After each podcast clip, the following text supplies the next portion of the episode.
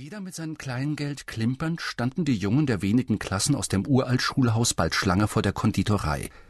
Unter ihnen auch Ralf, der Sohn des Besitzers.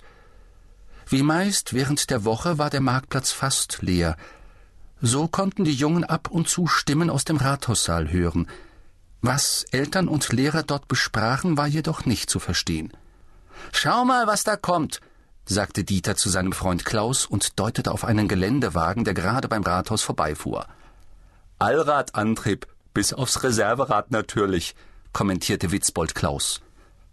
Das hochbeinige Gefährt hielt, der Fahrer sprang heraus, lief um den Kühler herum, öffnete die rechte Tür und half einem spindeldürren Mann mit unmäßig großer Nase beim Aussteigen.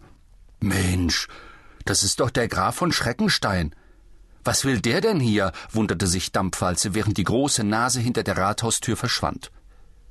Woher kennst denn diesen Flachmann? fragte Dieter. Durch meine Mutter, brummte Dampfwalze und zog ein Gesicht, als ob das zu Wissen zur Allgemeinbildung gehöre. Eine Nase wie eine Mauersäge, meinte Mücke und alle lachten. Der geht in die Sitzung, vermutete Hans-Jürgen und schleckte an seiner Riesenportion. Soll er, Dampfwalze stipitzte Strehlau die Kirsche von seinem Eis. Und was machen wir jetzt? Ottokar hatte sofort eine Idee. Wenn alle mit dem Eis fertig sind, können wir ja ein bisschen singen. Schau dir den an. Werner deutete auf den Fahrer des Geländewagens, der an der Schlange der Jungen vorbeiging und sich mit dem Satz Lasst mich vor, ich bin im Dienst eine Waffeltüte mit drei Eiskugeln verschaffte, von denen zwei beim Verlassen der Konditorei auf das Pflaster klatschten. Er unterdrückte einen Fluch und ging zu dem Wagen zurück. He, Sie haben vergessen zu streuen, rief Klaus ihm nach. Als die Zungen sich den Fingern näherten, die den Waffelstumpf festhielten, stellte sich der Chor ebenso schnell wie leise unter den Fenstern des Sitzungssaals auf. Das zu singende Lied stand fest, ein Jäger aus Kurpfalz, weil das der Gesangslehrer Gießkanne mit Spitznamen nicht leiden konnte. Jedenfalls nicht, wenn die Jungen es sangen.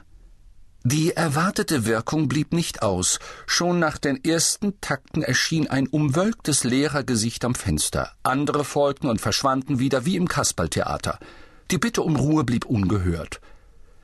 Je kürzer die Schlange vor dem Capri wurde, desto lauter schallte der Gesang am Rathaus hinauf. Schließlich kam Dr. Waldmann persönlich herunter, um den Gesang zu beenden. Er war ein eigenartiger Mensch. Manchmal streng und unnahbar, dann wieder nachsichtig und lustig. Da sich zuletzt im Unterricht von seiner sonnigen Seite gezeigt hatte, wurde er sofort mit Fragen nach dem Grund der geheimnisvollen Versammlung bestürmt. Dr. Waldmann hob und senkte die